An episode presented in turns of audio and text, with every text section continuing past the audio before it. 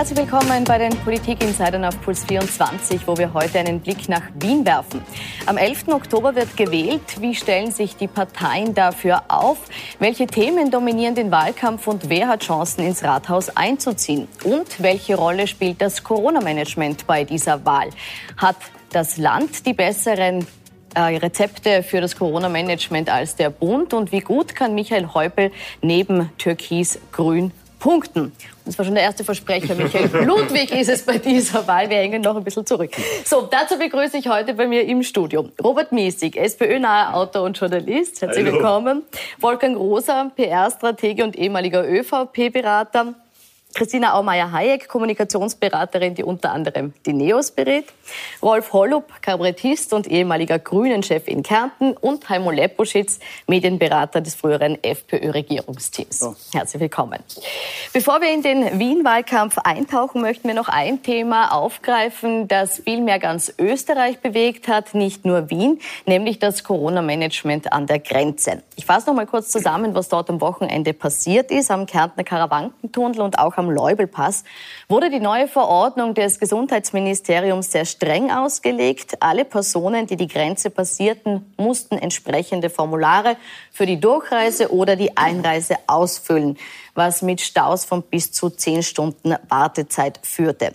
Strittig war dann, ob der Fehler dem Gesundheitsministerium oder der örtlichen Gesundheitsbehörde zuzuschreiben ist. Herr Hollup, jetzt sind Sie Grüner aus Kärnten, somit quasi zweifach befangen in dieser Frage, vielleicht dann schon wieder neutral. Ähm, wer hat denn das schlechte Grenzmanagement Ihrer Meinung nach zu verantworten? Ja, ich bin sogar dreifach befangen, weil ich kenne fast alle Player persönlich, den Bezirkshauptmann, den Landeshauptmann und in letzter Zeit auch den Gesundheitsminister. Und äh, ich denke mal, dass schon das mit der Kommunikation äh, ein, gut thematisiert war von Peter Kaiser, weil das kann nicht funktioniert haben. Kommunikation geht aber halt in beide Richtungen. Das heißt, meiner Meinung nach hätte man nachfragen müssen. Es ist natürlich in Krisenzeiten schwierig, wenn so schnell neue Verordnungen kommen, dann haben wir noch die Übersetzung vom Juridischen ins Wirkliche. Aber wenn jeder, der so eine Verordnung schreibt, wüsste, dass die Menschen das dann auch nachtanzen müssen, was da steht, und dass der Bezirkshauptmann eigentlich eh schon äh, unter Anführungszeichen ans am Deckel gekriegt hat seinerzeit bei der Bundespräsidentenwahl, dann hätte man es vielleicht ein bisschen gescheiter machen können, indem man telefoniert am direkten Weg. Mir hat das Gesundheitsministerium gesagt, äh, die Telefone waren durchgehend eingeschalten, 24 Stunden, auch Samstag und Sonntag. Das heißt, man hätte rückfragen können. Es ist ein Unglück, es soll nicht passieren. Es ist wirklich dramatisch für die Menschen, die dort an der Grenze stehen. Und ich habe schwangere Frauen gesehen im neunten Monat, die waren indiskutabel, nichts zum Trinken, keine Toiletten. Sowas darf nicht noch einmal passieren. Und deswegen allen bitte angeraten, tut's einfach besser kommunizieren. Schaut, dass die Leute die Verordnungen besser bekommen. Ich verstehe, man hat am Mittwoch eine Skype-Konferenz gehabt, da hat man das Land Kärnten informiert. Die Frage ist nur, wer ist jetzt der Chef vom Bezirkshauptmann, ist das der Landeshauptmann, ist das äh, die Gesundheitsbehörde in Form vom Minister, aber auch von der Gesundheitsabteilung im Lande. Äh, die können einfach verschränkt, die sollen miteinander reden, jeden Tag öfter, dann passiert das weniger und das ist den Menschen wirklich nicht zuzumuten. Ich glaube nicht, dass es Absicht war, aber es gibt in dem Fall für mich nicht unbedingt Schuldige, aber Verantwortliche und das nächste Mal einfach besser machen. Herr Rosa, wenn die Kommunikation nicht funktioniert, wer hätte denn besser kommunizieren müssen? Ich glaube, bevor man an die Kommunikation denkt, muss man mal sagen, das war erwartbar. Diese ganze Geschichte war erwartbar, denn man hat die Ausreisedaten gekannt, die Leute, die nach Kroatien ausgereist sind. Man wusste, wie viele Leute in Kroatien äh, sind und einreisen werden an diesem einen Tag. Und äh, es gab überhaupt keine Vorsichtsmaßnahmen oder, oder Vorkehrungen, äh, um, um diesen Ansturm gerecht zu werden. Dann kam diese Verordnung und da kann ich nur mit dem Kollegen Holub einhergehen, Kommunikation ist keine Einbahnstraße. Äh, es ist auch eine Hohlschuld. Das ist nicht nur eine Bringschuld desjenigen, der diese äh, Anordnung gibt, also in dem Fall das Gesundheitsministerium, sondern auch, wenn man sieht, etwas ist missverständlich oder es funktioniert nicht, dann hat man sich die Kommunikation und die Information zu holen.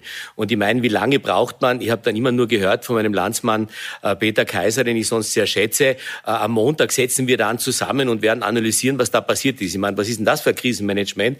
Die Krise ist am Samstag Samstag, Sonntag passiert und, und, und nicht am Montag. Also ich denke, man hat hier erstens äh, nicht Vorkehrungen getroffen, obwohl man es erwarten hätte müssen. Zweitens, man hat falsch kommuniziert und drittens letztendlich falsch reagiert. Leider. Hätte der Landeshauptmann, hätte Peter Kaiser schneller reagieren müssen?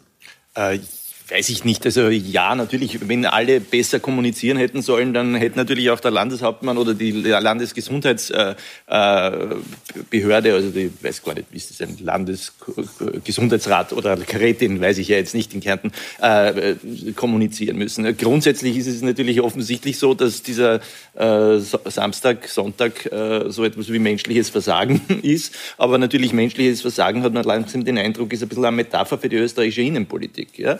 Äh, und äh, das ist ja jetzt, also es ist ja jetzt nicht nur diese Verordnung, es hat ja vieles andere schon gegeben, was seit Monaten nicht funktioniert. Vieles hat natürlich Gründe in der Aktualität, man schnell reagieren muss. Aber in dem Fall würde ich sagen eher nicht, weil das Sommer kommen wird und Urlaubsreisen, hat man irgendwie im März absehen können. Ja? Also das kam nicht vollkommen überraschend, dass die Sonne scheint und die Leute auf Urlaub fahren. Ja? Also auf ein paar Sachen hätte man sich da vorbereiten können. Und auch, ich, wir haben das jetzt in dem Beitrag gesehen, dass die Leute Zetteln ausfüllen müssen. Wir sind im Jahr 2020. Ja? Also da kannst du das auch online machen, kriegst einen QR-Code, wie das in anderen Ländern der Fall ist, fährst durch, scannst. Und das ist die Frage. Ja? Natürlich kannst du es nicht von Montag bis Sonntag machen. Aber äh, man hätte ja damit, hätte man vielleicht irgendwie vorbereiten können. Und man sieht an so vielen Dingen dieser Regierung äh, in der Wirtschaftspolitik, in der Gesundheitspolitik, man ist auf nichts vorbereitet, wo man eigentlich sich vorbereiten hätte können als normaler Mensch. Vor allem die Zettelwirtschaft hat zum Desaster in Bayern geführt. Also man hat ja da schon gelernt, dass das so nicht geht. Selbstverständlich, aber wir, wir sehen ja auch, dass in Zypern oder anderswo oder in Griechenland die haben das äh, digital gelöst und es funktioniert. Also braucht man sie nur nachmachen, braucht man sie nur erfinden. Ja? Ist es eine Frage der technischen Lösung oder ist es ein österreichisches Strukturproblem, dass es eben keine klaren Vorgaben gibt, was regelt jetzt das Ministerium, was die Behörde oder hätte hier auch die Behörde oder das Ministerium sich klar über die Behörde stellen müssen? Also der Behördenlauf ist das eine. Äh, ich war selbst in einem Ministerium. Der Behördenlauf an sich hat ja funktioniert. Das ist ja nicht das Problem. Aber dass da vorher keiner zum Telefon greift und das, was hier geplant ist, akkordiert, abstimmt, kommuniziert, vorbereitet, ist dilettantisch schon abartig. Also das ist ja furchtbar, was da passiert ist. Ich stelle mir vor, ich sitze da mit meinen Kindern zwölf Stunden im Auto. Also äh, das Rote Kreuz hat Alarm geschlagen, es war Gefahr in Verzug. Äh, ich finde aber auch generell ist das das Thema, was ist die Zielsetzung? Also ich habe gestern eine tolle Studie gelesen, äh, Uni St. Gallen, die haben sich den Effekt von Grenzschließungen auf das epidemiologische Geschehen angesehen. Und Grenzschließungen verhindern keinen einzigen Covid-19-Toten. Das muss man mal so sagen. Also das ist im Moment die Datenlage. Und ich finde, dass dieser Aktionismus Minus-Taste nach wie vor viel zu schnell und viel zu oft gedrückt wurde. Äh, ich finde es ein bisschen ernüchternd, dass der Rudi Anschober da jetzt auch immer dabei ist. Ich glaube, das wird ihm schaden oder könnte ihm schaden, wenn er da nicht rechtzeitig abbiegen wird. Kann ihm das schaden? Naja, genutzt hat es niemanden im Moment und natürlich hat es auch dem Rudi Anschober geschadet. Mhm. Äh, vor allem, wenn man dann äh, versucht, die Schuld hin und her zu schieben und die Verantwortung. Angeblich hat es eine Skype-Konferenz am Mittwoch gegeben, da wurde informiert, da wurde auch von äh, vermehrten Stichproben gesprochen, also nicht von jedem Auto. Nur wenn ich als Bezirkshauptmann einen, juridischen Text lese, dann lese ich das als Juristen. Und, und wenn mir keiner das äh, Pouvoir gibt, da, da ein bisschen einen Spielraum zu haben, dann bin ich halt so, wie der jetzige gehandelt hat, was ich mir nicht so verübeln ist. Trotzdem in dem Moment, wo man sieht, pass auf, da passieren sechs, sieben Stunden, da muss man schon ein bisschen früher zum Telefon greifen an alle und sagen, pass auf, ich habe selber mitgekriegt, die Familie ist im Stau gestanden, die wollten eigentlich nur ins Rosental fahren. Äh, es ist nichts mehr gegangen und da, da muss man schneller reagieren, weil die Gesetze sind für die Menschen da nicht umgekehrt. Ne? Wobei, da muss man schon jetzt einmal wenn der Gesundheitsminister sagt, es hat am Mittwoch eine Skype-Konferenz gegeben, ja, wann hat er denn diese Verordnung erlassen? Am Freitag. Jedes Regierungssystem, jeden Freitag werden ja Verordnungen erlassen, wo die Beamten schon im im Wochenende sind, wo sich keiner vorbereiten kann, was dann diesmal auch ab Samstag gegolten hat. Ne? Das ist der klassische Anschober kurz Pfusch bei Verordnungen. Immer alles in letzter Sekunde. Nichts kann kommuniziert. Man sagt, man hat vorher drüber gesprochen. Ne? Der Bezirkshauptmann von Villach hat, wie du richtig gesagt hast, sich einfach eins zu eins einen Verordnungstext gehalten. Da steht drinnen, jeder ist zu kontrollieren, jeder hat einen Zettel auszufüllen. Das lässt relativ wenig offen. Andere Behörden haben einfach drauf gepfiffen, weil sie sagen, das ist nicht umsetzbar. Es steht aber extra so drinnen, sonst hätte ja das Gesundheitsministerium nicht noch zusätzlich einen Erlass nachschießen müssen, zu sagen, wir haben es ja eh nicht so gemeint. Ne? Und das ist mittlerweile wirklich ein Corona-Chaos dieser Bundesregierung, dass man schon wirklich Angst haben muss vor jeder Verordnung, die aus dem Gesundheitsministerium kommt. Auch der Verfassungsdienst muss mittlerweile bei jeder Verordnung durcharbeiten und drüber gehen, weil Anschober nichts mehr zusammenkriegt. Und das ist wirklich ein Problem, das immer stärker wird, besonders bei diesen Dingen, Man, eins darf man nicht vergessen. Wir haben Deutschland verärgert mittlerweile. Wir machen Grenzschließungen, die völlig sinnlos waren, wobei man immer gehört hat, bei, bei 2015 Flüchtlingswelle, Grenzschließungen sind völlig unmöglich, gehen nicht. Jetzt geht's auf einmal, aber total sinnlos. Und wir werden vor der nächsten Wintersaison, wenn uns sich die Deutschen rächen und wir haben viel schlechtere Zahlen wie, wie, wie Kroatien, dann können wir unsere Wintersaison einpacken. Also es ist kurzsichtig, nur auf Schlagzeilen, ohne Nachhaltigkeit.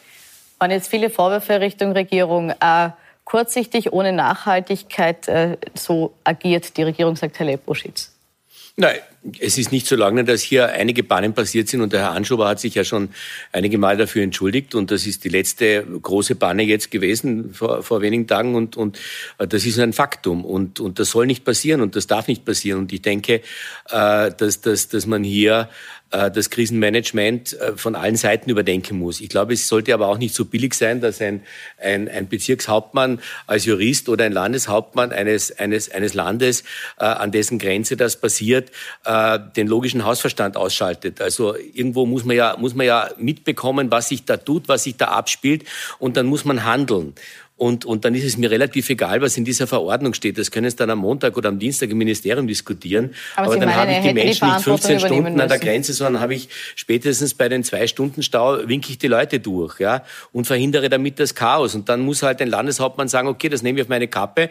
Und vielleicht davor der Landeshauptmann, der, der Bezirkshauptmann, der sagt, du Chef, kann ich das machen? So stelle ich mir das halt vor. So passiert es auch in der Wirtschaft oder im, im wirklichen Leben. Äh, also wo, wo sind wir denn? Wir sind ja nicht in Russland, dass, dass ich sage, sage, äh, der Minister hat das verordnet und das ist eins zu eins umzusetzen, egal was da unten passiert. Nein, so darf es nicht sein. Liegt die Verantwortung letzten Endes beim handelnden Beamten?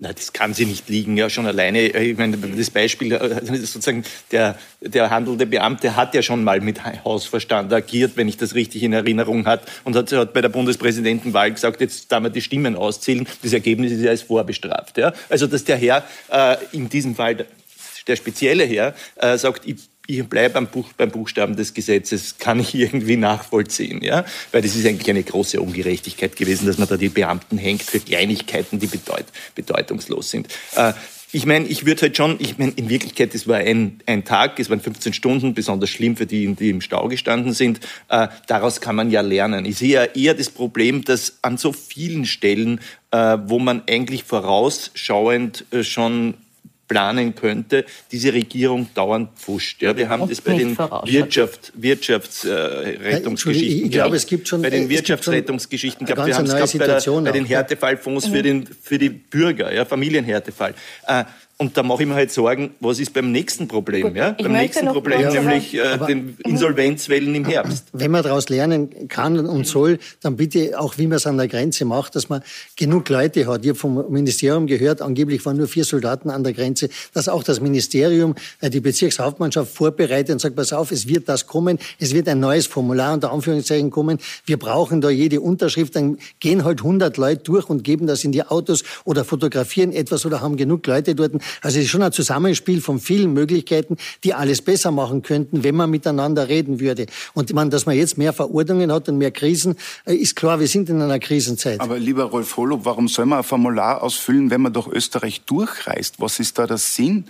Andere Länder machen das auch nicht. Wir haben im größten Lockdown hat es das nicht gegeben. Das muss sich doch vorher irgendwer überlegen. Natürlich gebe ich dir recht. Es ist eine einzige Kontrollstation gestanden. Ne? Und da hat man und dann haben die Leute, also der, der Kollege vom Bayerischen Rundfunk hat dann getwittert, er ist 15 Stunden im Stau gestanden und dann hat er nicht einmal einen Zettel ausfüllen müssen. Mir selber ist am Flughafen zweimal passiert, wo gesagt haben, Sie müssen ausfüllen Quarantäne, Sie müssen in Quarantäne gehen. Dann habe ich den, den Beamten am Flughafen gezeigt, die, die Verordnung und gesagt, das ist aufgehoben mit Deutschland. in jeder, in jeder Supermarktkasse, an jeder und wissen Sie, was der Beamte mir gesagt hat? Na, dann dürfen Sie nicht einreisen. Dann habe ich ihn noch darauf hingewiesen und gesagt, mit einem österreichischen Staatsbürger mit gültigem Reisedokument nicht einreisen zu lassen. Ernsthaft? Verfassung irgendwann einmal angeschaut oder sonst irgendwas. Ich habe mich wehren können. Mich hat man durchgelassen. Andere Leute haben umgedreht. Und das ist mir dreimal passiert. Das ist Freunden passiert. Das ist Chaosmanagement. Keiner kennt sich aus. Die armen Beamten vor Ort werden geprügelt, kennen sich nicht aus. Das ist ein Führungsproblem ja, und dieses Führungsproblem muss gelöst werden. Ja, genau. Das Führungsproblem muss gelöst werden, aber auch vor Ort. An jeder Supermarktkasse, wenn eine Kasse nur offen hat und es, und es stellt sich eine Schlange äh, hinten an, dann wird eine zweite oder eine dritte oder eine vierte Kasse aufgemacht. Ich meine, ein bisschen den Hausverstand, also wir sind in einer Krise und ich kann nicht immer nur sagen, ich, meine, ich will nicht den Anschober für alles verteidigen, aber ich kann immer nur sagen, der hat sich das nicht überlegt und bis ins letzte Glied das nicht funktioniert, weil bis zum letzten Glied sind viele andere Verantwortliche, die das auch äh, mit einem guten Hausverstand und mit Erfahrung und die Erfahrung hat man ja, an der Grenze in Kärnten. Aber mittlerweile sind ja Kurz und Anschober die Krise, das ist ja das Problem. Gut, ich möchte noch kurz aufgreifen, weil Sie gesagt haben, mit Hausverstand hätte man es mit Hausverstand hätte man es lösen können. Trotzdem war es so, dass juristisch wenig Platz war. Ich möchte noch auf dieses juristische zu sprechen kommen, weil Rudolf Anschober ja angekündigt hat, dass er gerade die juristische Kompetenz seines Ressorts stärken will, nachdem es eben schon mehrere Pannen gegeben hat. Herr Hollup, waren das nur leere Versprechungen oder passiert das jetzt auch? Na, da muss auch was passieren und ich denke, der Rudi Anschober weiß auch, dass was passieren muss. Man muss sich vorstellen, äh, unter Anführungszeichen das Gesundheitsministerium normal und äh, ist auf einmal in so einer Krise, die dauert jetzt schon sechs Monate, ziemlich genau mit heute, äh, gefordert. Da muss man Personal aufstocken, da braucht es ein gewisses Know-how, das muss er auch irgendwo herkriegen. Die Menschen sind nicht nur überfordert, die sind überlastet, die waren teilweise äh, Wochen, Monate lang nicht auf Urlaub, da muss schon etwas passieren. Aber wenn man drin im Arbeiten ist, Sie kennen das von mir, dann weiß man nie genau, wann man aufhört, wann man anfängt. Man muss dann auch äh, um Hilfe bitten können in dem Fall. Und es braucht wirklich gute Juristen. Nur du bist von einem Tag auf den anderen und es werden sich viele Sachen ändern. Und der Bundeskanzler hat gesagt, es müssen mehr Stichproben an den Grenzen gemacht werden. Jetzt werden mehr gemacht und dann sind natürlich auch die Folgen da, dass es größere Staus gibt. Am Karawankentunnel hat es immer Staus gegeben, schon ohne Corona. Da sind sie vier, fünf, sechs Stunden gestanden, weil da ist ein Nadelöhr. Es wird die zweite Röhre bald fertig sein, dann wird das vielleicht besser werden. Aber insgesamt wird es jetzt sicherlich nicht besser, die ganze Corona-Situation wird sicherlich nicht besser werden. Und wir werden Fehler uns in einer müssen. Verordnung. 27 Fehler in einer Verordnung. Ich meine, das, das, das kann man ja nicht schönreden. Auch mit juristischer Kompetenz in einem Ministerium. Und dann sagen, Ausdünnung. Was ist denn die, die erste Reaktion, die Anschober jetzt macht in der neuen Strukturreform im Ministerium? Welche Sektion wird dann aufgelöst und mit Gesundheit zusammengefasst? Die Konsumentenschutzsektion. Die Konsumentenschutzsektion ist sicherlich die größte Corona-Bedrohung, die größte Hilfe bei Corona. Nein, aber sie ist seit Jahren eine Baustelle und muss, ja, natürlich ist es eine Baustelle, ne? das haben wir ja alle erlebt. Aber die Grundgeschichte ist die, die, die Grünen sind derartig überfordert, dass sie jetzt die Konsumentenschutzsektion der einzigen ÖVP-nahen Sektion im Gesundheitsministerium geben. Das ist die einzige, die ÖVP bekommt den Konsumentenschutz in ihre Kontrolle. Und die Grünen merken das nicht einmal. Die ÖVP will seit 1986 diese, diese, diese Sektion übernehmen mit einem Sektionschef. Und die Grünen machen es jetzt und sind noch glücklich, dass man ihnen hilft. Absurd. Ja, aber die Parteipolitik interessiert jetzt keinen. Ja. Wir werden jetzt Oder die ÖVP hat die Parteipolitik immer schon sehr wir, gut interessiert und macht Politik. Wir werden nicht zu sehr ins Detail gehen der Strukturreform des äh, Ministeriums, auch wenn es ein, ein spannender Seitenaspekt war, den Sie eingebracht haben. Äh, ich möchte zurück zu Wien kommen. Und äh, Herr Miesig, Sie fragen, ist die Bundesregierung mit, ihrer zunehmenden, mit den zunehmenden Pannen im Corona-Management im Moment der beste Wahlhelfer für Michael Ludwig?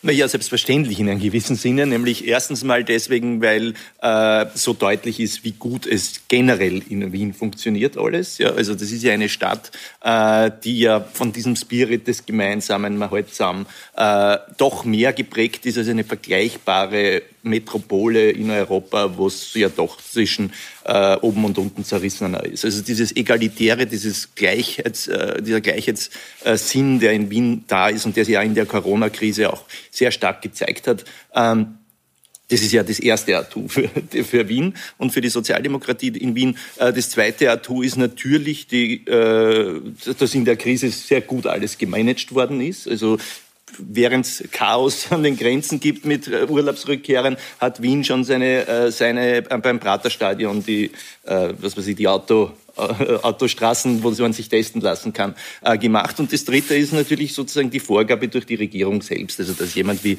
äh, Gernot Blümel jetzt der Spitzenkandidat der ÖVP ist, der als Finanzminister sich da, da doch in der Wirtschaftshilfe so dramatisch versagt hat, ist natürlich eine Hilfe, das ist eh klar. Auf Blümel kommen wir gleich noch zu sprechen. Ich möchte noch kurz bei Michael Ludwig bleiben und dem Corona-Management. Ist Wien im Corona-Management besser als der Bund? Ich glaube, man kann das nicht vergleichen. Ich glaube, man kann es wirklich nicht vergleichen, weil die großen Verordnungen kommen von der Bundesregierung und nicht von der, von der Landesregierung. Also das ist ja eine nachgeordnete äh, äh Ebene. Man kann es nicht vergleichen. Ich, ich, ich will auch nicht, äh, ich unterschreibe das nicht, dass also äh, der Herr Michael Ludwig jetzt so groß von den, von den Fehlern der Bundesregierung äh, profitiert. Äh, Wien ist Wien. Wien ist Wien und, und, und die Bundes-SPÖ kann nur träumen von, von, von solchen Persönlichkeiten, die, die Wien an der Spitze hatten, nach Ziel Käupel, jetzt Michael Ludwig. Die machen wenig Fehler. Ich, ich, ich bin total der Meinung auch, äh, dass, dass, dass, dass Wien sehr gut funktioniert. Die Stadt funktioniert einfach gut und das wird, das wird gutiert. Und deshalb ist die, ist die, ist die SPÖ in Wien äh, eine so anders zu betrachtende Organisation und, und, und Parteieinheit als, als die auf der Bundesebene. Äh, dass das nicht stimmt mit, mit den Bundesauswirkungen, äh, widerlege ich auch insofern, dann könnte der Herr Blümel nicht in den Umfragen zumindest jetzt äh, so gut abschneiden, weil der Herr Blümel ist, ist, ist mit seiner äh, türkisen Truppe in, in, in, in Wien ja auch in der Bundesregierung als Finanzminister bekanntlich. Und äh, seine Umfragewerte sind, also bei den letzten Wahlen hatten sie neun Prozent, also naja, ja, naja, du lachst. Gut, dass man von einem Minus, von einem negativen ja. Saldo soll ich, soll ich jetzt, soll ich jetzt die SPÖ-Werte in Tirol, in Tirol ja. kurz Zu replizieren? Den Umfragen bevor wir, ja, wir gerne machen. Also in Tirol sind keine Wahlen und ich bin, muss ja kein niemand... Die SPÖ existiert außer Wien kaum, außer Nein, in Kärnten vielleicht kurz noch zu den, äh, zu den Umfragen oder äh, Bund versus Wien. Die ÖVP ist ja in diesen Wahlkampf reingegangen mit einem Wien-Bashing. Also das war ja ganz stark flankiert von Karl Nehammer und es wurde ja ganz gezielt getätigt, dieses Wien-Bashing. Und die Lernkurve der ÖVP war, es führt zu einer Mobilisierung der SPÖ-Wähler. Das hat man auch in den Zahlen gesehen. Und darum hat man den Kali Nehammer wieder zurückgepfiffen. Es gibt jetzt kein Wien-Bashing mehr der ÖVP, äh, weil die Lernerfahrung war, das nutzt nur der SPÖ. Also, und das spricht schon auch für das Krisenmanagement der Stadt, würde ich mal sagen, weil die Leute haben das Gefühl, diese Krise wurde gut gemanagt und Wien steht gut da. Äh, das heißt, diese Befindlichkeit, die die ÖVP da versucht hat zu streuen mit, es ist Chaos und die Zahlen steigen, weil dann wurde mehr getestet, dann hieß es, die Zahlen steigen, es ist ein Wahnsinn. Dann ist der Hacker wieder ausgeritten und hat erklärt, warum die Zahlen steigen. Und ich glaube, was ein Erfolgsduo ist im Moment, ist Ludwig und Hacker. Also diese Aufteilung zwischen den beiden funktioniert gut. Der Peter Hacker ist so der Krisenmanagement und, Krisenmanager und der, und der Schneepflug, während sich der Ludwig bei diesen Themen eigentlich sehr zurückhält. Also ich glaube, es ist auch meine Prognose, ich weiß nicht, wie es die Runde sieht, ich glaube, es wird ein extrem langweiliger, themenarmer Wahlkampf werden, weil kaum eine Partei wirklich ein Interesse an einer Konfrontation hat noch am ehesten FPÖ-Neos. Also die könnten noch eher in die Konfrontation gehen. Äh, die FPÖ ist ein bisschen außer Gefecht gesetzt durch diesen Bruderkrieg. Ähm, aber, aber da haben wir doch Konfrontation. Naja, Innerhalb die Frage ist immer, auf welcher Blau auf gegen Blau, das ist doch einmal was. Den, den Bruderkrieg schauen wir uns gleich an. Ich möchte ganz kurz noch vom Herrn Leposchitz wissen. Äh, Nützt die SPÖ die Pandemie geschickt oder nützt die Pandemie einfach der SPÖ? Ich glaube, das muss man zweiteilen. Auf der einen Seite hat man die SPÖ Wien mit ihrer Bilanz, mit Massenzuwanderung, Straßenschlachten in Favoriten, Skanda Skandale wie das, wie das oh Krankenhaus. Ne? Na, man kann darüber lachen, aber wenn man selber nicht in dem Bezirk wohnt, dann hat man wahrscheinlich andere Probleme als die Leute, die naja, vor Ort Sicherheit nicht unbedingt haben wollen. in der ne? Nähe dieses du Bezirks, da wohnen wir schon alle näher. Ich wohne im 22. ja, ich weiß nicht, ob das für euch so ein Nobelbezirk ist. Aber man kann natürlich sich über diese, diese Konfrontationen vom Volks Volksgruppen die externen Konflikte bei uns austragen, lustig machen. Ist eine Möglichkeit. Aber Straßenschlachten klingt so, als hätten wir in Favoriten wöchentlich eine Straßenschlacht. Links, also, Haben wir nicht. Man kann das natürlich Es waren zwei Ausschreitungen, die es an einem Wochenende gegeben hat. Ja, und das ist kein Problem? Doch, nein, ich will es nicht drunter. Ich will es nur einordnen für Leute. Also suggeriert. Äh, ich will es hier nicht also werten, ich will es erklären. Ich will es erklären, Herr Leposchitz, ich will es erklären für die, die vielleicht zu dem Zeitpunkt gerade auf Urlaub waren. Wir sind im Sommer. Ich möchte es kurz erklären, von was wir sprechen, für alle, die es vielleicht damals in den Nachrichten nicht verfolgt haben. Bitte, also nur weiter haben, Es haben sich linksextreme Kurden mit der Antifa mit, mit rechtsextremen Türken geprügelt und, und in Wien und den Favoriten ein Chaos verursacht. Ne? Das ist ein Riesenproblem. Detto haben ja auch in Wien das Krankenhaus Nord mit einem Riesenskandal mit Milliarden der Wuschern. Und jetzt ist der zweite Teil, das ist jetzt aber zur Zeit mit Corona völlig zur Seite gerannt. Die Opposition tut sich sehr schwer, das zu thematisieren. Und man muss sagen, dass der Michael Ludwig, das, da schließe ich mich meiner Vorrednerin an, das eigentlich sehr souverän gelöst hat. In, in der Krise hat sich von der Bundesregierung und diesem, diesem diesem alternativlosen Lockdown gut absentiert, hat anhand von kleinen Beispielen die, die Eigenständigkeit von Wien gemacht. Man erinnert sich in Wien an die Burggärten, ne, wo sich die Bundesregierung geweigert hat, die Parks für die Wiener zu öffnen. Und Wien hat das hochgezogen, der SPÖ. Und, und viele Journalisten haben das massiv belächelt, so ein kleines, winziges Thema. Aber damit hat man sich positioniert, hat das sehr gescheit gemacht. Und viele haben gar nicht gecheckt, wie, wie sich die Wiener absentieren. Ohne aber verantwortungslos zu wirken. Und ich glaube, dass der Michael Ludwig vor der Corona-Krise keine Marke war, das sagen, zeigen auch die Umfragen, und dass jetzt mittlerweile die Leute sehen, dass er das eine Krise sehr souverän, sehr, sehr ruhig gemeistert hat. Und das sieht man auch, dass vor, im Frühjahr noch die Werte der ÖVP mit Blümel die werden schon ein Plus machen, aber die waren bei 25 Plus und haben um einen Bürgermeister ja, aber gekämpft. Aber die Krise stärkt immer den Regierenden. Jetzt sind die weit weg, na, aber der Blümel regierte, der ist ja Finanzminister. Nein, Über die Doppelrolle von äh, Gernot Blümel und die anderen Herausforderer reden wir gleich. Wir machen aber eine kurze Pause, sind gleich zurück.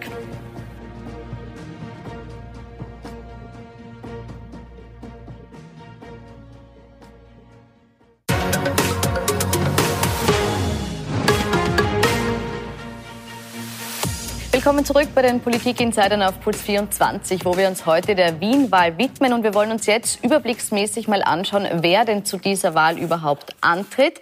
Wir sehen hier in der oberen Zeile die Parteien und Spitzenkandidaten, die bereits im, in den äh, Gemeinderat gewählt wurden. Und unten sehen wir die, die es bei dieser Wahl schaffen möchten.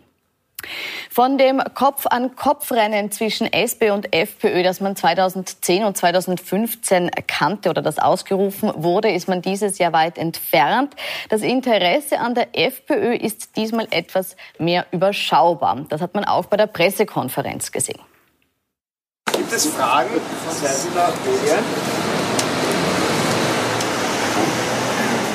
Wenn das nicht der Fall ist, dann danken wir fürs Kommen und machen noch ein Gruppenfoto.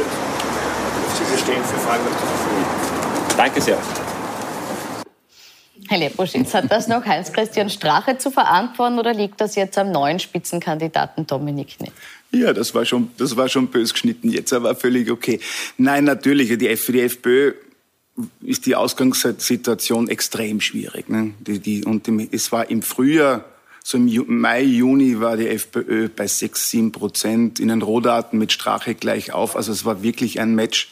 Und das hat sich jetzt durch, durch glaub, viel Arbeit und, und, und durch die Stärke der Landespartei, auch weil viele Leute unterwegs sind, massiv auch geändert. Also die FPÖ ist in allen Umfragen mittlerweile zweistellig, braucht so 12, 13 Prozent, um die Struktur der Partei zu, zu, zu erhalten. Und Strache ist in jeder Umfrage unter der Einzugsgrenze von 5 Prozent nicht. in Wien. Es ist falsch. Das ist schlicht falsch. Jede Umfrage, nicht. die letzten sechs nein, Umfragen sind nein? Der ist bei 5 Prozent im Schnitt. Das ist schlicht falsch. Bei welcher Umfrage? Ja, bei den publizierten Wien-Umfragen. Selbst die von, von Ihrem geschätzten Ehemann ja, sagt, sagt da, dass er darunter ist. Also, also es ist, ist schlicht falsch. Die Chancen vom Strache in den Landtag einzuziehen sind intakt. Das ist das, was man im Moment sagen kann. Und Aber ist, ist eigentlich so. egal. Ne? Wir, werden, wir werden ein blaues Wunder erleben. Äh, wir werden wirklich ein blaues Wunder erleben. Ihr werdet schauen. Äh, der Strache wird in den nächsten Wochen seine, seine Täter-Opferrolle von Ibiza wunderbar noch umkehren. Äh, geht ja schon los. Also das, die, die, die, die nicht veröffentlichten Passagen, die seine wahre Unschuld und so weiter mhm. äh, beweisen. Und der wird so nahe an die FPÖ herankommen, dass da vielleicht noch eine Riesenüberraschung passieren kann. Also ich rechne, Strache wird zweistellig, der kriegt 10 also, Prozent. Also, ich glaube, und, auf Kosten, also und auf Kosten, da kann ich schon was wählt das Original. Aber das ist natürlich auch ein Wunschbild der ÖVP, dass, dass man sagt, es gibt ein Match Nepp gegen Strache. Das Match Nepp gegen Strache gibt es nicht mehr. Das gab es. In allen Umfragen jetzt ist, ist de facto der, der Strache ein Viertel vom Nepp. Also der Zauberlehrling hat den Superstar ziemlich, ziemlich entzaubert. Natürlich wünscht die ÖVP, dass es ein Match gibt, weil die ÖVP von, von, von den FPÖ-Stimmen profitiert, logischerweise. Je mehr die zwei streiten, desto eher kann, sich, kann die, Öf, die ÖVP FPÖ-Sympathisant noch abholen oder viel mehr halten, weil sie verliert ja massiv jetzt. Ja, aber das ist doch eh evident. Darf ich jetzt bitte einmal ausreden? Immer ist es Zwischenkeifen. Also, weil die FPÖ ja massiv wieder von der ÖVP zurückholt, auch Wähler. Ne? Das ist jetzt natürlich auf total niedrigem Niveau, ne? um, um die 10 Prozent, 10 Prozent plus. Aber für die FPÖ geht es darum, diese 12, 13 Prozent zu schaffen. Und man muss auch sagen, man darf ja nicht von den 32 Prozent ausgehen bei der letzten Landtagswahl, weil wenn man sich anschaut, das Ergebnis der Nationalratswahl, da waren 12,8 Prozent in Wien. Bei der, bei der EU-Wahl, wo die Situation noch viel besser war, waren 14 Prozent in, in Wien. Sie sagen, Sie sagen, Sie sagen, 12 Prozent, um sich in ihrer Struktur zu, Sie zu sagen, erhalten. Sie brauchen 12 Prozent und sehen die auch äh, durchaus realistisch. Frau Aumeier-Hayek sieht nicht. Warum? Ja, also grundsätzlich ist es natürlich für die FPÖ ein Debakel. Ja, das muss man einfach mal sagen. Und natürlich haben die einen Bruderkrieg und Zwist und kannibalisieren sich auf diese Weise selbst. Das ist ja evident, das liegt eh auf der Hand. Und natürlich äh, profitiert die ÖVP von der Schwäche der FPÖ. Auch das liegt auf der Hand. Das ist auch so wie bei der Nationalratswahl. Das sind im Moment alles Wähler, die, wenn sie noch wählen gehen, aus Frustration heraus dann jetzt Second Choice die ÖVP wählen. Das ist ja klar. Also das liegt ja eh auf der Hand. Dafür brauche ich jetzt keine Analyse. Aber äh, dieses, dieses äh, Thema, was der Heimo Leposchitz da versucht, auf Biegen und Brechen hochzuziehen, dass die FPÖ mit dem Dominik Nepp einen starken Kandidaten hätte, diese Geschichte stimmt so nicht. Der Kandidat ist in der eigenen Wählerschaft unbekannt und farblos. Er steht für keine Marke während der HC Strache offensichtlich noch seine Stammwählerschaft mobilisieren kann und sie auch weiter mobilisieren wird. Und wir sind hier auch schon in Runden gesessen, wo wir unisono gesagt haben, jetzt ist es vorbei mit dem Strache, der ist jetzt politisch tot, jetzt geht es nicht mehr. Und nein, es stimmt nicht. Er ist es nicht. Das ist ja, die, das, ist ja das Erstaunliche, dass er nach wie vor seine Stammwählerschaft und seine Fans hat.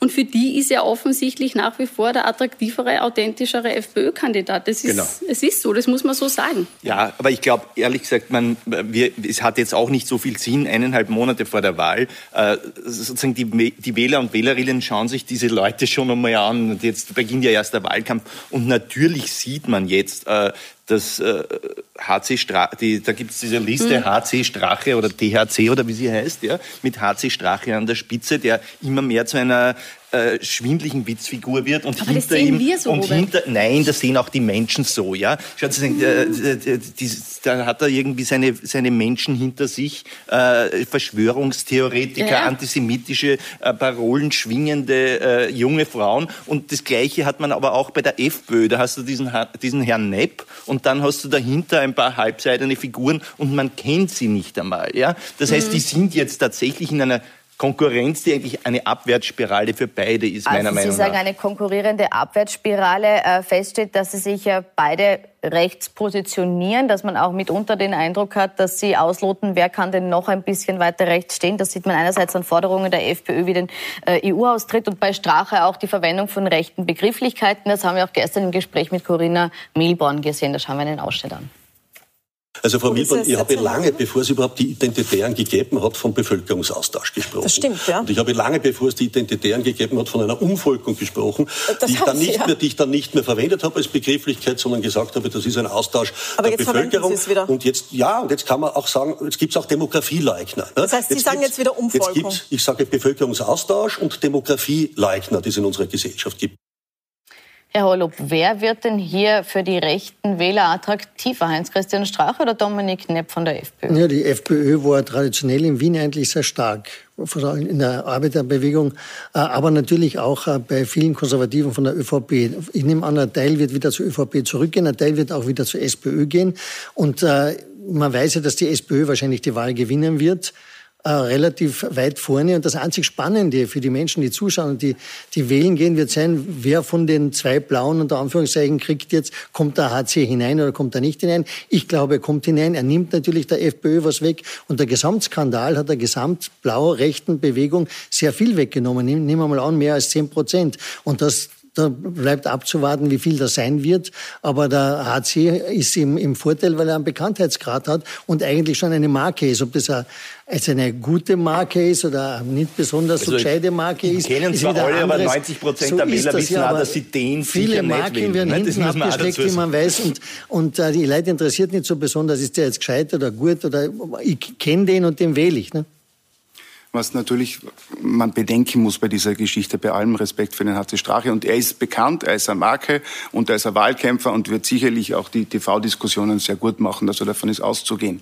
Was ihn aber umbringt, ich war ja selber beim BZÖ, ne? und was die FPÖ beim BZÖ immer perfekt gemacht hat, ist diese verlorene Stimme. Ne? Wer ihn wählt, wirft seine Stimme weg. Verloren dieses, und dieses verlorene Stimmeargument, wenn er jetzt wirklich in jeder Umfrage nicht drinnen ist, dann wird ihn das am Ende umbringen. Das ist meine persönliche Meinung, weil die Leute ihre Stimme nicht wegwerfen wollen. Und wenn sie dann sagen, okay, der Strache ist zwar nicht so schlecht, aber bei den Blauen ist meine Stimme doch besser aufgehoben, weil die kommen ja rein, ansonsten sind die noch schwächer, dann wird es schon für viele Leute Umdenken geben. Und das können es ja ein, zwei Prozent sein, die, die ihnen einfach das politische Ende bedeuten. Man darf nicht vergessen, in Wien ist fünf Prozent Hürde, nicht vier Prozent Hürde. Also es ist noch einmal schwerer reinzukommen. Und, Und Sie sagen gesehen, gerade, das Argument welche, der verlorenen Stimme genau. ist eins, dass der Und man hat ja auch gesehen, wie lang er gekämpft hat, um die nötigen Unterstützungserklärungen zu kriegen. Nein, das also die Bierpartei war gleich schnell wie er bei den Unterstützungserklärungen. Das zeigt auch, dass die Mobilisierung sehr, sehr schwer, schwierig ist für ihn.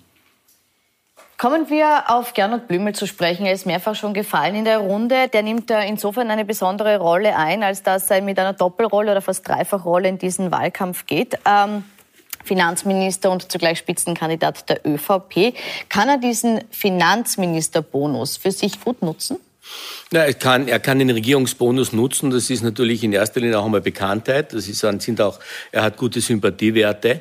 Und äh, er schneidet, er schneidet als, als, als Persönlichkeit, äh, der, der den Wiener Wahlkampf für die Türkisen anführt, tadellos ab. Also das muss man mal so zur Kenntnis nehmen. Das sind Fakten. Äh, die zweite Frage äh, wird sein, inwieweit also die Türkisen, weil wir jetzt ja viel über die Blauen geredet haben, äh, von, von, von blauer, blauen, wechselwählungsbereiten äh, Wählern profitieren kann. Und ich glaube, da ist das Potenzial nicht so gering. Äh, wenn man nämlich genau diesen Streit nicht möchte. Den Nepp kennt man nicht und den Strache will man vielleicht nicht mehr. Aber man möchte eher im konservativen Lager bleiben. Äh, dann wird man, wird man wohl eher bei Türkis das Kreuzerl machen als wahrscheinlich bei den Neos. Also das, das ist jetzt äh, eine, eine Vermutung, aber mhm. das wissen Sie vielleicht aus Ihren Umfragen ein bisschen besser zu deuten. Also was, was man gesehen hat, ist, dass äh, die ÖVP in Wien sensationelle Umfragewerte hatte bis zum Sommer. Das war dem Krisenmanagement der Regierung geschuldet. Also das war ein Corona-Thema und das ist der Sebastian Kurz-Faktor. Und dann kam der Auftritt von Gernot Blümel im Untersuchungsausschuss. Und dann gingen seine Werte sprichwörtlich in den Keller. Also die Vertrau also die, die Reputation von Gernot Blümel durch diesen Auftritt ist schwer geschädigt und man hat das in den Sympathiewerten für den Gernot Blümel gesehen. Und die Werte sind jetzt in einem Minus und ich sehe nicht, wie er sich von diesem Minus wieder erholen soll. Und das äh, schwächt diesen ÖVP-Wahlkampf natürlich. Dann kommt der Faktor dazu, dass der Gernot... Der Locker hat mittlerweile einen Laptop. Bitte? es war ein Problem, dass er sich nicht mehr erinnern konnte und dass ihm sehr oft nur erinnerlich war, dass es ihm nicht erinnerlich ist. Und Sie können Kommunikation und Sie wissen, das funktionierte nicht. Also das nimmt dann auch, das kippt dann auch bei der Bevölkerung. Und ich glaube, da hat die ÖVP einfach komplett die Wirkung dieses Untersuchungsausschusses unterschätzt. Das wurde ja live äh, getickert, also das hat man ja einfach mitverfolgen können. Und dann sind die Werte einfach in den Keller, Keller gerasselt. Und das ist ein Problem für den Wahlkampf jetzt. Aber das möchte ich weitergeben. Ist das ein Problem? Ist das ein Problem, das er aufholen kann oder das nicht mehr gut zu machen dieser, ist? Dieser Fauxpas mhm. oder, oder ja, diese, Fauxpas, diese vielleicht also diese, nicht diese Aussage im Untersuchungsausschuss. Also ich glaube nicht, dass das am, am Ende des Tages wirklich ins Gewicht fällt. Also das ist jetzt einmal eine Momentaufnahme, aber ist äh, aus der Meinungsumfrage ersichtlich. Aber, aber in sechs Wochen ist die Wahl. Und ich glaube, man wird eher viel, äh, was außerhalb des Wiener Bürgermeisters passiert und außerhalb vielleicht der Grünen, äh, wird man, wird man eher globaler, globaler wählen. Also ich, ich denke jetzt einmal, dass die Türkisen äh, in Wien enorm von, von, von, von, von Bundesregierungsbonus und damit auch vom Bonus des Kanzlers profitieren werden. Also das, das, ist, das ist für mich evident. Äh, ich will da ein bisschen widersprechen, nämlich sozusagen, du hast ja nur eine zeitliche Korrelation da dem zugrunde gelegt. Ich glaube natürlich nicht, dass hauptsächlich äh, die Werte von Blümel in den Keller gegangen sind wegen dem Untersuchungsausschuss, sondern weil es zur gleichen Zeit war, äh, das war ja auch zufälligerweise zur gleichen Zeit, wo er für alle Wirtschaftshilfen und für die Nothilfen zuständig dazu. war und alles verpfuscht hat. Und e, gerade im Kernmilieu der, der Christdemokraten, also der ÖVP, bei den Wirtschaftstreibenden, bei den kleinen Unternehmen oder auch den mittleren Unternehmen, die sich alleingelassen gefühlt haben von einer äh, fuschenden Bundesregierung, die das da Wirtschaftskammer machen hat lassen und es hat nichts funktioniert und es war so zugeschnitten, dass für niemand wirklich was rausgekommen ist. Das war ja wirklich eine, äh, sozusagen, das war ja eine Schädigung äh, sondergleichen der österreichischen Wirtschaft und dadurch, dafür du musst jetzt nicht Wahlkampf machen. Dafür, ja. ich, ich sage nur die Wahrheit, ja, es wird ja noch möglich sein, äh, wo, die, äh, wo die, äh, sozusagen das, das, wo der Finanzminister natürlich als persönlich Zuständiger in die Ziehung kommt. Deswegen hat er ja das Problem, ähm, das ist ja wirklich auch ein Dilemma für die ÖVP ÖVP, äh, dass sie jetzt mit dem in die Wienwahl gehen muss, ja, äh, der aus diesen Gründen so angeschlagen ist. Natürlich wäre es für sie besser, wirklich, also jetzt objektiv gesehen, mit einer anderen Person in diese Wahl zu gehen. Sie hat nur keine, beziehungsweise äh, weiß ich nicht, ob Nehammer in, in der Debatte war oder so, äh, der hat halt offenbar nicht gewollt. Ja? Herr Blüm ist doch nicht angeschlagen. Entschuldige, ja, lest ihr, lest ihr, lest ihr, na, aber lest ihr da, ihr seid doch marktforschungsaffin. Sie sind sogar Marktforscherin. Äh, ich meine, die, die, die Meinungsumfragen sprechen doch ein anderes Bild. Äh, du meinst, ja, wenn die ÖVP als ganzes 10 Prozent über, den, über, über den letzten Wahlen Nein, die, Bundes, die Bundesregierung wird trotzdem immer noch ja, äh, in ihrer Gesamtleistung in der Corona-Krise, da gibt's Plus und da gibt's Minus. Klar. Also die ersten Wochen wesentlich besser beurteilt, die, die, die, die Wirtschaftsthematik mit den Auszahlungsproblemen und so weiter natürlich schlechter, vor allem bei den Betroffenen, ist aber nicht die Mehrheit. Äh, aber in, in, in, in, im Generellen sind das immer noch tolle, tolle Werte. Aber wer das, hat die denn? Die hat Sebastian Kurz, na, die hat natürlich die hat auch Anschober, der Finanzminister. Die hat Zadic und der die Finanzminister hat macht, Und dann kommt der macht einen soliden Job. Du kannst doch nicht sagen, er versagt. Er macht einen soliden Job. Und Nein, der macht er nicht. Der macht einen Nein. katastrophalen Werden Job. wir hier nicht lösen. Und jeder Werden weiß wir nicht das. lösen. Gut, hier unterschiedliche Meinungen. Herr Leposchitz, Sie wollten jetzt auch noch was beitragen. Ja, ich glaube, das, das war schon sehr gut gedacht von der ÖVP, den Finanzminister reinzuschicken, weil Finanzminister ist normalerweise immer total, popu total populär. Ne? War ein guter, guter Ansatz und in großer Wertschätzung, privater Wertschätzung für den Gernot Blümel. Wenn du bei deinem eigenen Budget als Finanzminister statt dich um zwölf Nullen vertust, ne, ist halt über Nacht in der Sekunde auch dein Finanzministerbonus weg. Dann ist, Corona, dann, dann ist Corona noch dazu. Ein Finanzminister, jeder Österreicher ist der Meinung, der Finanzminister ist jetzt 24-7, also 24 Stunden am Tag beschäftigt, das Budget irgendwie noch hinzukriegen, damit man das Defizit nicht ganz aus, aus dem Ruder läuft. Ne. Und dann hast du einen Teilzeitkandidaten für Wien, wo du einen Vollzeitkandidaten brauchst. Die Wienwahl ist die größte Wahl nach Niederösterreich und dem Bund, ne, die einfach auch eine der wichtigsten Wahlen. Da geht es jetzt wirklich darum, die ÖVP hatte einmal die Chance, die SPÖ auszuhebeln. Das ist jetzt vorbei. Also und die ÖVP ist mhm. ziemlich in Sinkflug in den Umfragen. Die werden schon natürlich gut gewinnen dazu. Die gehen aber auch von 9 Prozent aus. Das ist, das ist All-Time-Low. Und die FPÖ ist relativ schwach. Ne? Also realistisch. Kann, also äh, hat sich Gernot Blümel mit dieser Doppelrolle auch übernommen? Ich weiß nicht, ob sich Gernot Blümel den Wiener Spitzenkandidaten selber ausgesucht hat, aber wenn dem so war, es schaut einfach so aus, Teilzeitkandidat und Vollzeitminister geht sich einfach nicht aus und das ist auch schwierig im Wahlkampf. Er existiert ja auch in diesem Wahlkampf nicht. Es sagt mir irgendeiner irgendeine Forderung von, von, von Gernot Blümel in dem, in dem Wahlkampf. Mir wird keine einfallen. Außer Entschuldige, dieses, ganz kurz dieses Zeugen Jehova, wo Jehova-Video, Wahlkampfvideo, wo er sagt, es ist genug. Ne? Ja, das Video ja. ist auch genug, aber es ist Vielleicht keine Aussage. Das ist ja kein Wahlkampf, das ist ein Wahlkrampf. Vielleicht schauen wir uns dieses Video ganz kurz an, weil oh, es nämlich wirklich für viel Verwunderung gesorgt hat, dass gerade eine amüsant. Partei wie die ÖVP, die für ihre sehr gute Kommunikation ja eigentlich bekannt ist, dann mit so einem Video antritt. Wir haben es etwas gekürzt und in gekürzter Version zeigen wir es Ihnen jetzt. Wien, du bist wunderschön. Aber in Zeiten wie diesen reicht das alleine nicht. So viele Fragen, auf die wir noch keine Antworten bekommen haben. Du bist eine wunderschöne Stadt mit wunderbaren Menschen, die sich mehr verdient haben. Mein Anspruch, Wien besser machen. Dafür fühle ich mich verantwortlich.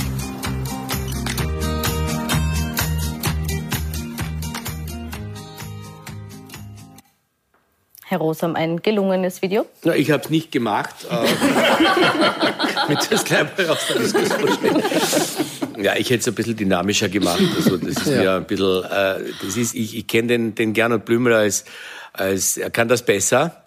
Äh, ich weiß nicht, wo das, wird das jetzt im Fernsehen überall gezeigt oder ist das so eine einmalige Sache gewesen? Es ist auf jeden Fall auf Social, Social Media stark verbreitet. Ja. Da ist es so das führende äh, Video, ob es jetzt im TV auch schon geschaltet ist. Äh, ja, spricht mich jetzt, nicht an. Ja, also, obwohl das äh, meine Freunde sind, aber kann man besser machen. Ein Wahlkampfauftritt, der so äh, gelungen ist?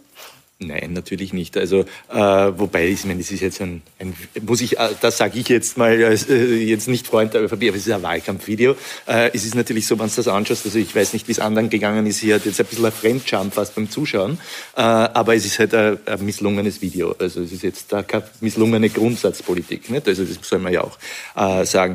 Ich habe ein bisschen den Eindruck, und das, äh, ich weiß nicht, ob es stimmt, aber mein Eindruck ist schon, dass die ÖVP die Wien-Wahl irgendwie verloren gegeben hat. Ja? Also, dass das jetzt eine Situation ist, wo sie nicht so viel holen kann. Also schon, wie gesagt, von den 9 Prozent vom letzten Mal, sie wird auf, sie wird auf 20 so schlecht, kommen. Wenn sie Pech hat, sind es 18, wenn sie Glück hat, sind es 21. Aber das ist es. Also es wird da jetzt äh, für die ÖVP relativ wenig mehr rausholbar sein. Und das weiß sie natürlich jetzt schon. Dadurch ist natürlich ein bisschen auch die Energie raus. Das muss man ja natürlich auch verstehen. Entschuldigung, sie steht am Vorabend des besten Wahlergebnisses seit, weiß ich nicht, 15 Jahren, 18 Jahren. Ich glaube, das letzte Mal Gio Hahn, 18,5 Prozent. Wie lange das her ist, ich weiß es gar nicht mehr. Die ÖVP in Wien hat nie tolle Ergebnisse ja, eingefahren. Vielleicht ist interessant, aber, aber Nein, sie hat tolle, noch, sie hat tolle Satz noch. Die ÖVP hat extrem gut in Wien abgeschnitten bei den Nationalratswahlen, wie wir alle wissen. Und äh, ich glaube, die, die Brücke herzustellen zwischen Nationalratswahl und Landtagswahl in, in, in, in der Form eines Regierungsmitgliedes, der die Wiener Truppe anführt, nämlich des Finanzministers, ist kein dummer Gedanke. Und Aber darf ich einen Satz sagen? Die ÖVP hat in Wien mal gut abgeschnitten und zwar oft, nämlich mit Erhard Busek. Und, und da hat sie aber schon 40 ja, aber das auch, vielleicht sollte sie sich besinnen. Da hat sie nicht gesagt, wir wollen zurück in eine konservative Vergangenheit, sondern da hatte sie eine progressive Idee für die Stadt. Das war die einzige Zeit, wo sie einigermaßen konkurrenzfähig ja, in Wien damals war. Damals hatte die SPÖ 55 Prozent. Ich möchte kurz auch ja. noch auf die Grünen zu sprechen kommen. Jetzt haben wir viel Zeit für die anderen Parteien und die Neos haben wir auch noch nicht diskutiert. Äh, Kommen wir äh, zu den Grünen, Herr Hollup. Bei Umfragen äh, liegen Sie im Moment bei rund 16 Prozent. Bei der Nationalratswahl, bei der letzten, haben äh, 20 Prozent Grün gewählt äh, in Wien. Warum ist aktuell für die Grünen in Wien nicht mehr drin? Ja, wenn man das Ergebnis von der letzten Wahl anschaut, sind beide Ergebnisse, glaube ich, drüber. Äh, und wichtig wird sein, wie sehr die Bundespolitik nicht nur bei der ÖVP, sondern äh, auch bei den Grünen äh, nach Wien einstrahlt. Ob die es schaffen, die Brücke zwischen Land und Bund zu schaffen oder zu machen. Ich glaube schon, dass das geht. Ich glaube, dass die Birgit Heber einen sehr guten Job macht nach der Maria Vasilaku. Abgesehen davon, dass sie ja Geldtollerin ist, also einen also Kärnten-Bonus mitbringt. Und ich glaube auch, dass die Grünen als urbane Partei schon das Lebensgefühl ansprechen können, die Lebensqualität und die, und die neuen Themen äh, bei den jungen Menschen. Ich glaube, da ist viel drin. Äh, es ist viel am Markt, wie gesagt, für die Grünen nicht so viel, weil die Roten eigentlich sehr gut sind, besonders der Gesundheitslandesrat. Äh, auch für die, für die Schwarzen wäre mehr drin gewesen in Wien, weil von den Blauen so viel am Markt war an Stimmen. Äh, ich glaube trotzdem, dass die, dass die Schwarzen dazu gewinnen werden, weil einfach die, der Kurz über alles drüber streut. Jetzt, wenn wir uns das linke Wählerspektrum anschauen, gibt es ja noch neue Parteien, die auch äh, das abgreifen wollen. Wenn wir noch mal einen Blick kurz werfen auf die Kandidaten, die insgesamt eins sind, gibt es eben äh, von den neuen Linksparteien jetzt zwei bis drei, je nachdem, wie man es bewertet, Links, Sötz und Bier. Ja. Äh, Herr Miesig, räumen Sie diesen äh, Chancen ein? Naja, Bier lasse ich jetzt mal weg. Also, das, das will ich mich dazu nicht äußern, das ist irgendwie zu blöd. Äh, äh, Sötz ist eine, äh, das ist eine große Fragezeichen, weil auch wenn da jetzt Martha Bismarck an der Spitze steht, ist es eigentlich eine Art von ethnischer Zuwandererpartei, also wo, wo quasi äh, so Muslimbrüder oder konservativer Islam dahinter steht. Äh, und äh, diese Wähler, also sozusagen ehemalige sozusagen oder neue österreichische Staatsbürger, haben sich immer bei den Wahlen auf andere österreichische Parteien verteilt. Das ist ja richtig gut so. Ja? Äh, und jetzt stellt sich die Frage, ob es eine, eine quasi eine Zuwandererpartei die Möglichkeit hat, da, ein, äh, da ein, eine die Stimmen zu konzentrieren. Nicht viele natürlich, aber ob es 5.000 oder 50.000 ist schon mal ein Unterschied. Ne? Äh, und äh, das ist ein großes Fragezeichen. Ich hoffe eigentlich nicht, dass das realisiert. Mhm. Das Zweite ist die, Wien links oder links. Ähm, das ist, ist, ist, da muss man dazu sagen, das ist das erste Mal, dass eine Gruppe sich links von der Sozialdemokratie oder links von den Grünen präsentiert, die nicht bloß so KPÖ plus Gruppen sind, von denen man von Anfang an weiß, dass sie verlieren, äh, weil sie es auch nicht gut können und weil es ein bisschen tragisch ist, sondern äh, das ist eine junge Gruppe mit jungen, dynamischen, guten äh, undogmatischen, unorganisierten, bisher unorganisierten Linken gewesen. Ja? Und die haben äh, diese Gruppe gegründet. Also da habe ich schon eine große Sympathie. Das sind tolle Leute. Also Diana Svets, äh, aber auch andere, die dabei sind. Das sind gute, gute Leute, denen ich eigentlich einen Erfolg wünschen würde. Ähm, das Problem ist halt natürlich, dass auch äh, von den progressiven Wählern am Ende äh, man natürlich vernünftig wählt. Äh, das ist immer so, also vernünftig im Sinne, äh, man hat einen Herding-Effekt dann zur stärksten Partei oder zu den Grünen, also die SPÖ und die Grünen, wo man weiß, die sind sicher drin und bei einer kleinen linken Partei, wo man weiß, die werden nicht drinnen sein oder nicht wahrscheinlich nicht drinnen sein, äh, will man auch die Stimme nicht verschenken. Also meistens haben die dann nicht mehr als ein Prozent. Das wird wahrscheinlich auch diesmal so sein, obwohl es diesmal viel bessere Leute sind als das, was man aus diesem Milieu bekannt Das vernünftig wählen muss ich mal merken. Ähm, ich möchte abschließend, Frau Amaya-Heik, Ihnen noch eine Frage äh, stellen. Äh, sehr wenig auffallend bis jetzt ist der Spitzenkandidat der Neos. Rechnen Sie damit, dass er Stimmen ausbauen kann oder zumindest die Stimmen halten kann in Wien? Also ich denke, wenn die Neos in Wien äh, diese sieben bis acht solide einfahren, ist das ein Erfolg. Äh, und diese liberalen Bäume wachsen nicht in den Himmel, äh, weder in Österreich, in einem überwiegend konservativen Land, noch in Wien. Ähm, die Grüne machen einen sehr soliden Wahlkampf mit ihren Kernthemen. Äh, der Versuch der Neos ist natürlich ein bisschen so diese Second-Choice-Wähler zu kriegen, auch mit dem Thema Verkehr, Umwelt. Ähm, der Christoph Wiederkehr selbst, also ich bin im Wiener Neos-Wahlkampf nicht engagiert, aber der Christoph Wiederkehr, so wie ich ihn bisher erlebt habe, ein solider, aber keine Glamour Queen. Ja, also die Kampagne wird auch noch ein bisschen mit diesem Image des seriösen Langeweilers spielen. Äh, aber angesichts eines Dominik Knepp und eines HC Strache und wie die ganze zweite und dritte Reihe dort heißt und aussieht, werden wir uns noch nach diesen seriösen Langeweilern sehnen. Äh, und wofür er auch nicht steht, ist im Gegensatz ähm, zur türkisen Partei im Moment diese ständige Aktionismus-Taste und diese ständige, oh, es wird ganz schrecklich und Krise, weil nur in der Krise funktioniert der Kurz wirklich gut, das muss man einfach mal so sagen. Äh, und die setzen auf ihre Kernthemen, also Bildung, Verkehr, so. Aber eine Charaktereigenschaft hat er schon noch, das Anbietern, dass er sich jetzt Warum? als Koalitionspartner schon in Stellung bringt. Nein, er hat Wir nur jemanden ausgeschlossen. Gut, er hat nur kein Anbieter. Okay. Sie nennen es Anbieter dann die Anbieter. Ich muss trotzdem an der Stelle leider die Diskussion beenden. Wir sind am Ende unserer Zeit. Wir werden aber noch äh, die Möglichkeit haben, den Wien-Wahlkampf zu diskutieren. Danke fürs Kommen. Für Sie verfolgen wir den Wien-Wahlkampf natürlich weiter. Gute Unterhaltung weiter mit dem Programm auf Puls 24.